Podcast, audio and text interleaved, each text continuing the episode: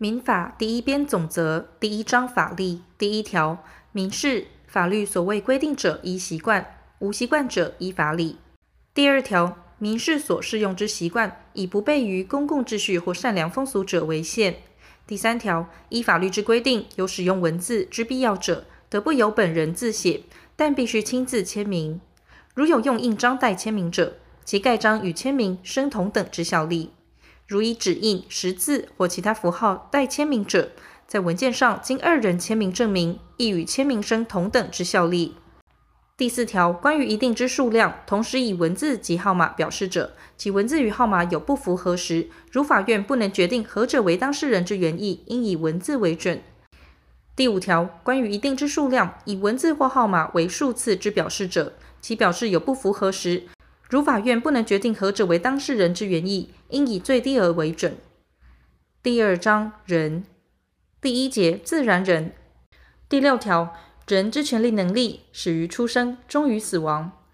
第七条胎儿以将来非死产者为限，关于其个人利益之保护，视为既已出生。第八条失踪人失踪满七年后，法院得因利害关系人或检察官之申请为死亡之宣告。失踪人为八十岁以上者，得于失踪满三年后为死亡之宣告；失踪人为遭遇特别灾难者，得于特别灾难终了满一年后为死亡之宣告。第九条，受死亡宣告者，以判决内所确定死亡之时，推定其为死亡。前项死亡之时，应为前条各项所定期间最后日终止之时，但有反证者不在此限。第十条，失踪人失踪后未受死亡宣告前，其财产之管理，除其他法律另有规定者外，依家事事件法之规定。第十一条，二人以上同时遇难，不能证明其死亡之先后时，推定其为同时死亡。第十二条，满十八岁为成年。第十三条，未满七岁之未成年人无行为能力，满七岁以上之未成年人有限制行为能力。第十四条。对于因精神障碍或其他心智缺陷，致不能为意思表示或受意思表示，或不能辨识其意思表示之效果者，法院得因本人、配偶、四亲等内之亲属，最近一年有同居事实之其他亲属，检察官、主管机关、社会福利机构、辅助人、意定监护受任人或其他利害关系人之申请为监护之宣告。受监护之原因消灭时，法院应依前项申请权人之申请，撤销其宣告。法院对于监护之申请，认为未达第一项之程度者，得依第十五条之一第一项规定为辅助之宣告。受监护之原因消灭而仍有辅助之必要者，法院得依第十五条之一第一项规定变更为辅助之宣告。第十五条，受监护宣告之人无行为能力。第十五之一条，对于因精神障碍或其他心智缺陷，致其为意思表示或受意思表示，或辨识其意思表示效果之能力显有不足者，法院得因本人、配偶、四亲等内之亲属，最近一年有同居事实之其他亲属，检察官、主管机关或社会福利机构之申请为辅助之宣告。受辅助之原因消灭时，法院应依前项申请权人之申请撤销其宣告。受辅助宣告之人有受监护之必要者，法院得依第十四条第一项规定变更为监护之宣告。第十五至二条，受辅助宣告之人为下列行为时，应经辅助人同意，但纯获法律上利益或依其年龄及身份、日常生活所必须者，不在此限。一、为独资、合伙营业或为法人之负责人；二、为消费借贷、消费寄托、保证、赠与或信托；三、为诉讼行为；四、为和解、调解、调处或签订仲裁契约；五、为不动产、船舶、航空器、汽车或其他重要财产之处分、设定负担、买卖、租赁或借贷；六、为遗产分割、遗赠、抛弃继承权或其他相关权利；七、法院依前条申请人或辅助人之申请所指定之其他行为。第七十八条至第八十三条规定，于未依前项规定的辅助人同意之情形，准用之。第八十五条规定，与辅助人同意受辅助宣告之人为第一项第一款行为时，准用之。第一项所列经同意之行为，无损害受辅助宣告之人利益之余，而辅助人仍不为同意时，受辅助宣告之人得进行申请法院许可后为之。第十六条，权利能力及行为能力不得抛弃。第十七条，自由不得抛弃。自由之限制，以不悖于公共秩序或善良风俗者为限。第十八条，人格权受侵害时，得请求法院除去其侵害；有受侵害之虞时，得请求防止之。前项情形以法律有特别规定者为限，得请求损害赔偿或慰抚金。第十九条，姓名权受侵害者，得请求法院除去其侵害，并得请求损害赔偿。第二十条，依一定事实，足认以久住之意思，住于一定之地域者，即为设定其住所于该地。一人同时不得有两住所。第二十一条，无行为能力人及限制行为能力人以其法定代理人之住所为住所。第二十二条，遇有下列情形之一，其居所视为住所：一、住所无可考者；二、在我国无住所者，但依法须依住所地法者，不在此限。第二十三条。因特定行为选定居所者，关于其行为视为住所。第二十四条，一一定事实，足认以废止之意思离去其住所者，即为废止其住所。第二节法人第一款通则第二十五条，法人非依本法或其他法律之规定，不得成立。第二十六条，法人于法令限制内有享受权利负担义务之能力，但专属于自然人之权利义务不在此限。第二十七条，法人应设董事，董事有数人者，法人事务之执行，除章程另有规定外，取决于全体董事过半数之同意。董事就法人一切事务对外代表法人。董事有数人者，除章程另有规定外，各董事均得代表法人。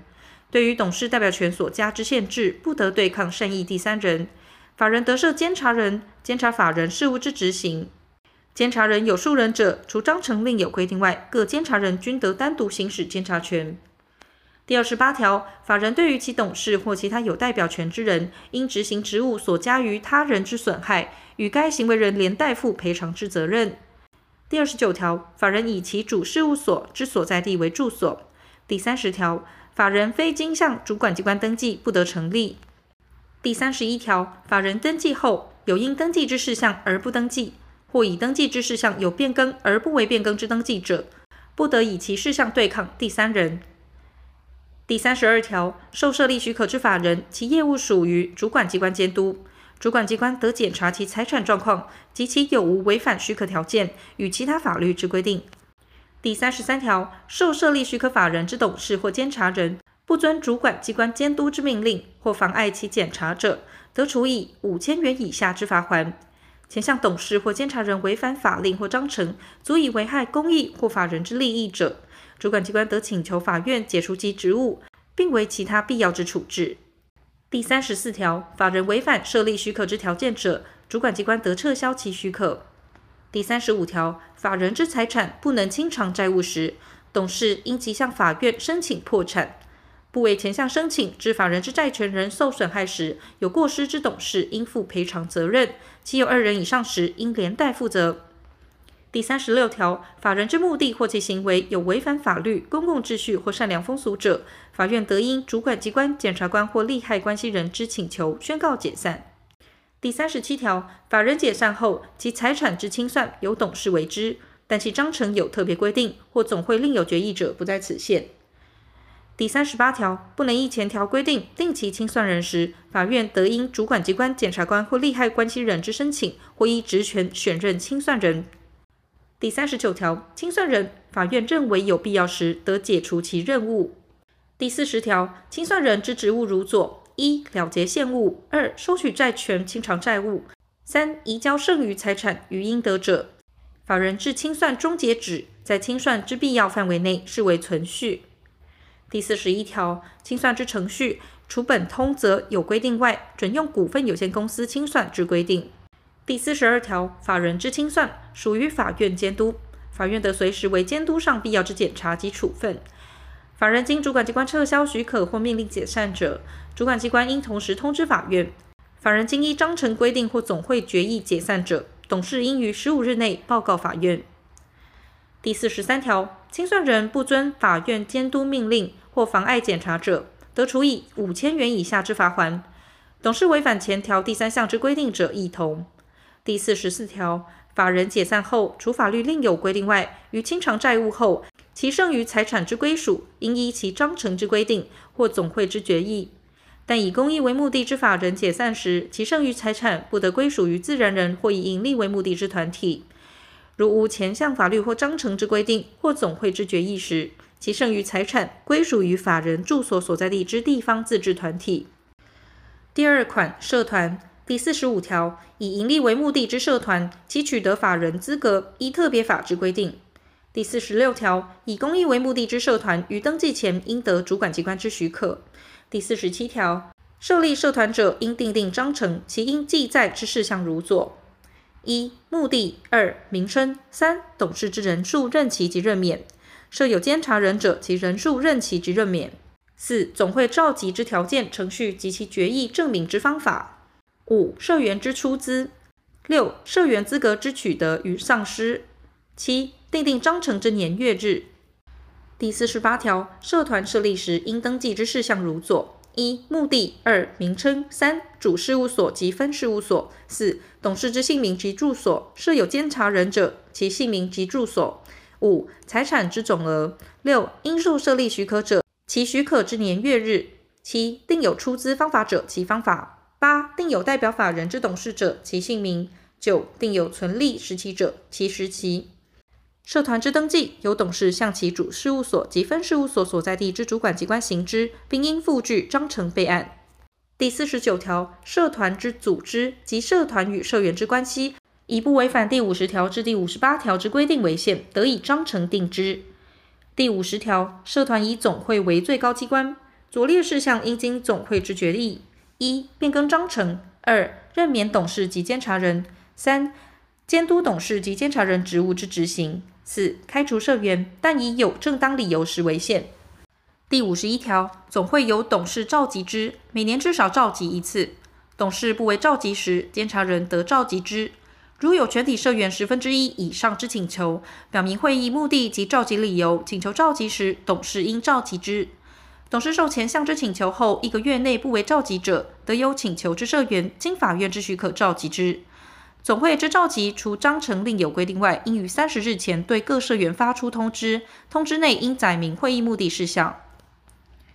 第五十二条，总会决议，除本法有特别规定外，以出席社员过半数决之。社员有平等之表决权。社员表决权之行使，除章程另有限之外，得以书面授权他人代理为之，但一人仅得代理社员一人。社员对于总会决议事项因自身利害关系而又损害社团利益之余时，该社员不得加入表决，亦不得代理他人行使表决权。第五十三条，社团变更章程之决议，应有全体社员过半数之出席，出席社员四分之三以上之同意，或有全体社员三分之二以上书面之同意。受设立许可之社团变更章程时，并应得主管机关之许可。第五十四条，社员得随时退社。但章程限定于事务年度中或经过预告期间后，实准退社者，不在此限。前项预告期间不得超过六个月。第五十五条，已退社或开除之社员，对于社团之财产无请求权，但非公益法人，其章程另有规定者，不在此限。前项社员对于其退社或开除以前应分担之出资，仍负清偿之义务。第五十六条，总会之召集程序或决议方法违反法令或章程时，社员得于决议后三个月内请求法院撤销其决议。但出席社员对召集程序或决议方法未当场表示异议者，不在此限。总会决议之内容违反法令或章程者，无效。第五十七条，社团得随时以全体社员三分之二以上之可决解散之。第五十八条，社团之事务无从依章程所定进行时，法院得因主管机关、检察官或利害关系人之申请解散之。第三款财团第五十九条，财团于登记前应得主管机关之许可。第六十条，设立财团者应订立捐助章程，但以遗嘱捐助者不在此限。捐助章程应订明法人目的及所捐财产。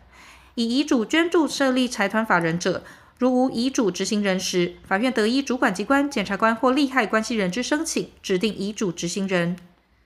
第六十一条，财团设立时应登记之事项如左：一、目的；二、名称；三、主事务所及分事务所；四、财产之总额；五、受许可之年月日；六、董事之姓名及住所；设有监察人者，其姓名及住所；七、定有代表法人之董事者，其姓名；八、定有存立时期者，其时期。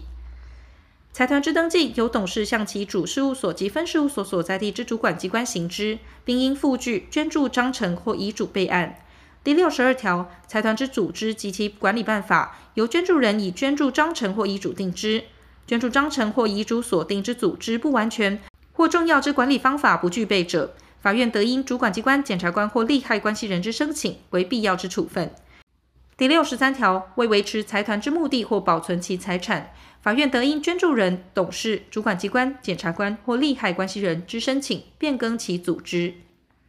第六十四条，财团董事有违反捐助章程之行为时，法院得因主管机关、检察官或利害关系人之申请，宣告其行为为无效。第六十五条，因情势变更，致财团之目的不能达到时，主管机关得斟酌捐助人之意思，变更其目的及其必要之组织或解散之。第三章物。第六十六条，称不动产者，为土地及其定着物。不动产之出产物。尚未分离者，为该不动产之部分。第六十七条，称动产者，为前条所称不动产以外之物。第六十八条，非主物之成分，常助主物之效用，而同属于一人者，为从物。但交易上有特别习惯者，依其习惯。主物之处分，即于从物。第六十九条，称天然孳息者，为果实、动物之产物及其他衣物之用法所收获之出产物。称法定孳息者，为利息、租金及其他因法律关系所得之收益。第七十条，有收取天然孳息权利之人，其权利存续期间内，取得与原物分离之孳息；有收取法定孳息权利之人，按其权利存续期间内之日数，取得其孳息。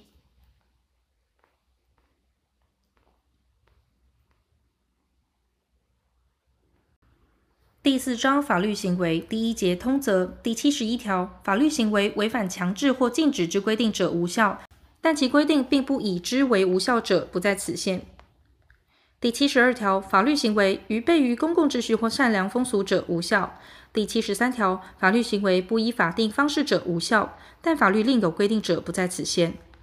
第七十四条，法律行为系乘他人之急迫、轻率或无经验，使其为财产上之给付或为给付之约定，依当时情形显失公平者，法院得因利害关系人之申请，撤销其法律行为或减轻其给付。前项申请应于法律行为后一年内为之。第二节行为能力第七十五条，无行为能力人之意思表示无效。非无行为能力人，而其意思表示系在无意识或精神错乱中所为者，亦同。第七十六条，无行为能力人由法定代理人代为意思表示，并代受意思表示。第七十七条，限制行为能力人为意思表示及受意思表示，应得法定代理人之允许，但纯获法律上利益或依其年龄及身份、日常生活所必须者，不在此限。第七十八条，限制行为能力人未得法定代理人之允许，所为之单独行为无效。第七十九条，限制行为能力人未得法定代理人之允许，所订立之契约，须经法定代理人之承认，始生效力。第八十条，前条契约相对人得定一个月以上之期限，催告法定代理人确答是否承认。于前项期限内，法定代理人不为确答者，视为拒绝承认。第八十一条，限制行为能力人于限制原因消灭后，承认其所订立之契约者，其承认与法定代理人之承认有同一效力。前条规定于前项情形准用之。第八十二条，限制行为能力人所订立之契约未经承认前，相对人得撤回之，但订立契约时知其未得有允许者，不在此限。第八十三条，限制行为能力人用诈术使人信其为有行为能力人或已得法定代理人之允许者，其法律行为为有效。第八十四条，法定代理人允许限制行为能力人处分之财产，限制行为能力人就该财产有处分之能力。第八十五条，法定代理人允许限制行为能力人独立营业者，限制行为能力人关于其营业有行为能力。限制行为能力人就其营业有不胜任之情形时，法定代理人得将其允许撤销或限制之，但不得对抗善意第三人。第三节意思表示第八十六条，表意人无欲为其意思表示所拘束之意，而为意思表示者，其意思表示不应之无效，但其情形为相对人所明知者，不在此限。第八十七条，表意人与相对人通谋而为虚伪意思表示者，其意思表示无效，但不得以其无效对抗善意第三人。虚伪意思表示隐藏他项法律行为者，适用关于该项法律行为之规定。第八十八条，意思表示之内容有错误，或表意人若知其事情即不为意思表示者，表意人得将其意思表示撤销之。但以其错误或不知事情非由表意人自己之过失者为限。当事人之资格或物之性质，若交易上认为重要者，其错误视为意思表示内容之错误。第八十九条，意思表示因传达人或传达机关传达不实者，得比照前条之规定撤销之。第九十条，前二条之撤销权自意思表示后，经过一年而消灭。第九十一条，依第八十八条及第八十九条之规定撤销意思表示时，表意人对于信其意思表示为有效而受损害之相对人或第三人，应负赔偿责任。但其撤销之原因，受害人明知或可得而知者，不在此限。第九十二条，因被诈欺或被胁迫而为意思表示者，表意人得撤销其意思表示。但诈欺系由第三人所为者，以相对人明知其事实或可得而知者为限，使得撤销之。被诈欺而为之意思表示，其撤销不得以之对抗善意第三人。第九十三条，前条之撤销，应于发现诈欺或胁迫终止后一年内为之，但这意思表示后经过十年不得撤销。第九十四条，对话人为意思表示者，其意思表示以相对人了解时发生效力。第九十五条，非对话而意思表示者，其意思表示以通知达到相对人时发生效力。但撤回之通知同时或先时到达者，不在此限。表意人于发出通知后死亡或丧失行为能力，或其行为能力受限制者，其意思表示不因之失其效力。第九十六条，向无行为能力人或限制行为能力人为意思表示者，以其通知达到其法定代理人时发生效力。第九十七条，表意人非因自己之过失不知相对人之姓名、居所者。得依民事诉讼法公示送达之规定，以公示送达为意思表示之通知。第九十八条，解释意思表示，应探求当事人之争议，不得拘泥于所用之词句。第四节条件及期限。第九十九条，附停止条件之法律行为，于条件成就时发生效力；附解除条件之法律行为，于条件成就时失其效力。依当事人之特约，使条件成就之效果。不于条件成就之时发生者，依其特约。第一百条，附条件之法律行为当事人于条件成否未定前，若有损害相对人因条件成就所应得利益之行为者，负赔偿损害之责任。第一百零一条，因条件成就而受不利益之当事人，如以不正当行为阻其条件之成就者，视为条件已成就。因条件成就而受利益之当事人，如以不正当行为促其条件之成就者，视为条件不成就。第一百零二条，附使其之法律行为，至期限届至时发生效力；附终期之法律行为，于期限届满时失其效力。第一百条之规定，于前二项情形准用之。第五节代理。第一百零三条，代理人于代理权限内以本人名义所为之意思表示，直接对本人发生效力。前项规定，于因向本人为意思表示而向其代理人为之者，准用之。第一百零四条，代理人所为或所受意思表示之效力，不因其为限制行为能力人而受影响。第一百零五条，代理人之意思表示，因其意思欠缺、被诈欺、被胁迫，或明知其事情，或可得而知其事情，致其效力受影响时，其事实之有无，应就代理人决之。但代理人之代理权系以法律行为授予者。其意思表示，如依照本人所指示之意思而为时，其事实之有无，应就本人决之。第一百零六条，代理人非经本人之许诺，不得为本人与自己之法律行为，亦不得既为第三人之代理人，而为本人与第三人之法律行为。但其法律行为系专履行债务者，不在此限。第一百零七条，代理权之限制及撤回，不得以之对抗善意第三人。但第三人因过失而不知其事实者，不在此限。第一百零八条，代理权之消灭，依其所由授予之法律关系定之。代理权得于其所由授予之法律关系存续中撤回之，但依该法律关系之性质不得撤回者，不在此限。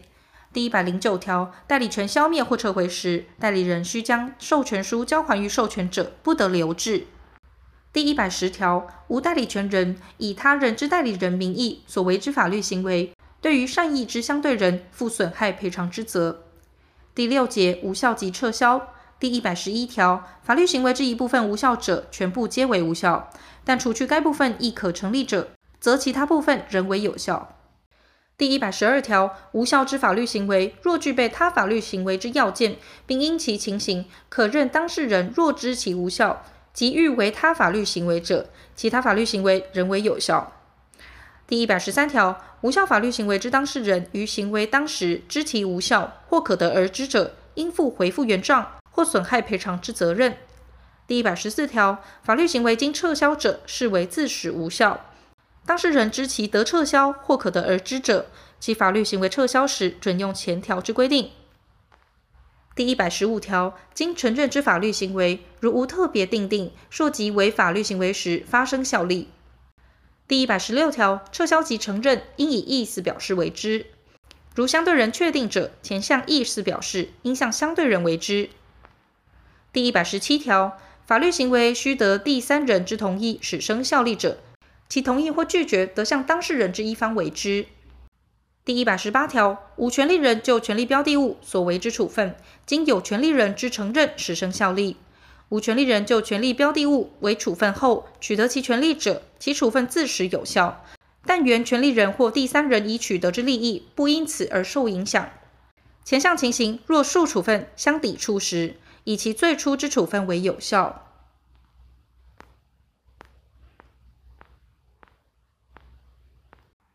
第五章其日及期间第一百十九条，法令、审判或法律行为所定之其日及期间，除有特别定定外，其计算依本章之规定。第一百二十条，以时定期间者，即时起算；以日、星期、月或年定期间者，其始日不算入。第一百二十一条，以日、星期、月或年定期间者，以期间末日之终止为期间之终止。期间不以星期、月或年之始日起算者，以最后之星期、月或年与起算日相当日之前一日为期间之末日；但以月或年定期间，于最后之月无相当日者，以其月之末日为期间之末日。第一百二十二条，于一定期日或期间内，因为意思表示或给付者，其期日或其期间之末日为星期日、纪念日或其他休息日时，以其休息日之次日代之。第一百二十三条，称月或年者，依例计算；月或年非连续计算者，每月为三十日，每年为三百六十五日。第一百二十四条，年龄自出生之日起算，出生之月日无从确定时，推定其为七月一日出生；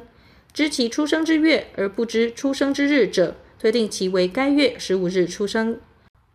第六章消灭时效。第一百二十五条。请求权因十五年间不行使而消灭，但法律锁定期间较短者，依其规定。第一百二十六条，利息、红利、租金、赡养费、退职金及其他一年或不及一年之定期给付债权，其各期给付请求权因五年间不行使而消灭。第一百二十七条，左列各款请求权因二年间不行使而消灭：一、旅店、饮食店及娱乐场之住宿费、饮食费、作费、消费物之代价及其垫款；二、运送费及运送人所垫之款；三、以租赁动产为营业者之租价；四、医生、药师、看护生之诊费、药费、报酬及其垫款；五、律师、会计师、公证人之报酬及其垫款；六、律师、会计师、公证人所收当事人物件之交还；七、技师、承揽人之报酬及其垫款；八、商人、制造人、手工业人所供给之商品及产物之代价。第一百二十八条，消灭时效自请求权可行使时起算，以不行为为目的之请求权自为行为时起算。第一百二十九条，消灭时效因左列事由而中断：一、请求；二、承认；三、起诉。左列事项与起诉有同一效力，一、依督促程序申请发支付命令；二、申请调解或提付仲裁；三、申报和解债权或破产债权；四、告知诉讼；五、开始执行行为或申请强制执行。第一百三十条，时效因请求而中断者，若于请求后六个月内不起诉，视为不中断。第一百三十一条，时效因起诉而中断者，若撤回起诉或因不合法而受驳回之裁判，其裁判确定，视为不中断。第一百三十二条，时效因申请发支付命令而中断者，若撤回申请或受驳回之裁判，或支付命令失其效力时，视为不中断。第一百三十三条。时效因申请调解或提付仲裁而中断者，若调解之申请经驳回、被驳回、调解不成立，或仲裁之请求经撤回、仲裁不能达成判断时，视为不中断。第一百三十四条，时效因申报和解债权或破产债权而中断者，若债权人撤回其申报时，视为不中断。第一百三十五条，时效因告知诉讼而中断时，若于诉讼终结后六个月内不起诉，视为不中断。第一百三十六条，时效因开始执行行为而中断者，若因权利人之申请或法律上要件之欠缺而撤销其执行处分时，视为不中断。时效因申请强制执行而中断者，若撤回其申请或其申请被驳回时，视为不中断。第一百三十七条，时效中断者，自中断之事由终止时重新起算。因起诉而中断之时效。自受确定判决或因其他方法诉讼终结时重新起算，经确定判决或其他与确定判决有同一效力之执行名义所确定之请求权，其原有消灭时效期间不满五年者，因中断而重新起算之时效期间为五年。第一百三十八条，时效中断以当事人、继承人、受让人之间为限，时有效力。第一百三十九条，时效之期间终止时。因天灾或其他不可避之事变，致不能中断其时效者，自其妨碍事由消灭时起一个月内，其时效不完成。第一百四十条，属于继承财产之权利或对于继承财产之权利，自继承人确定或管理人选定或破产之宣告时起六个月内，其时效不完成。第一百四十一条，无行为能力人或限制行为能力人之权利，于时效期间终止前六个月内，若无法定代理人者，自其成为行为能力人或其法定代理人就职时起六个月内，其时效不完成。第一百四十二条，无行为能力人或限制行为能力人对于其法定代理人之权利，于代理关系消灭后一年内，其时效不完成。第一百四十三条，夫对于妻或妻对于夫之权利，于婚姻关系消灭后一年内，其时效不完成。第一百四十四条，时效完成后，债务人得拒绝给付。请求权已经时效消灭，债务人仍为履行之给付者，不得以不知时效为理由请求返还。其以契约承认该债务或提出担保者亦同。第一百四十五条，以抵押权、质权或留置权担保之请求权，虽经时效消灭，债权人仍得就其抵押物、质物或留置物取偿。前项规定，于利息及其他定期给付之各期给付请求权，经时效消灭者，不适用之。第一百四十六条，主权利因时效消灭者，其效力及于从权利，但法律有特别规定者，不在此限。第一百四十七条，时效期间不得以法律行为加长或减短之，并不得预先抛弃时效之利益。第七章权利之行使第一百四十八条，权利之行使不得违反公共利益，或以损害他人为主要目的。行使权利、履行义务，应依诚实及信用方法。第一百四十九条，对于现实不法之侵害，为防卫自己或他人之权利所为之行为，不负损害赔偿之责，但已逾越必要程度者，仍应负相当赔偿之责。第一百五十条，应避免自己或他人生命、身体、自由或财产上急迫之危险所为之行为，不负损害赔偿之责，但以避免危险所必要，并未逾越危险所能致之损害程度者为限。前项情形，其危险之发生，如行为人有责任者，应负损害赔偿之责。第一百五十一条，为保护自己权利，对于他人之自由或财产施以拘束、收押或毁损者，不负损害赔偿之责，但以不及受法院或其他有关机关援助，并非于其时为之，则请求权不得实行或其实行鲜有困难者为限。第一百五十二条，依前条之规定，拘束他人自由或押收他人财产者，应及时向法院申请处理。且向申请被驳回或其申请迟延者，行为人应负损害赔偿之责。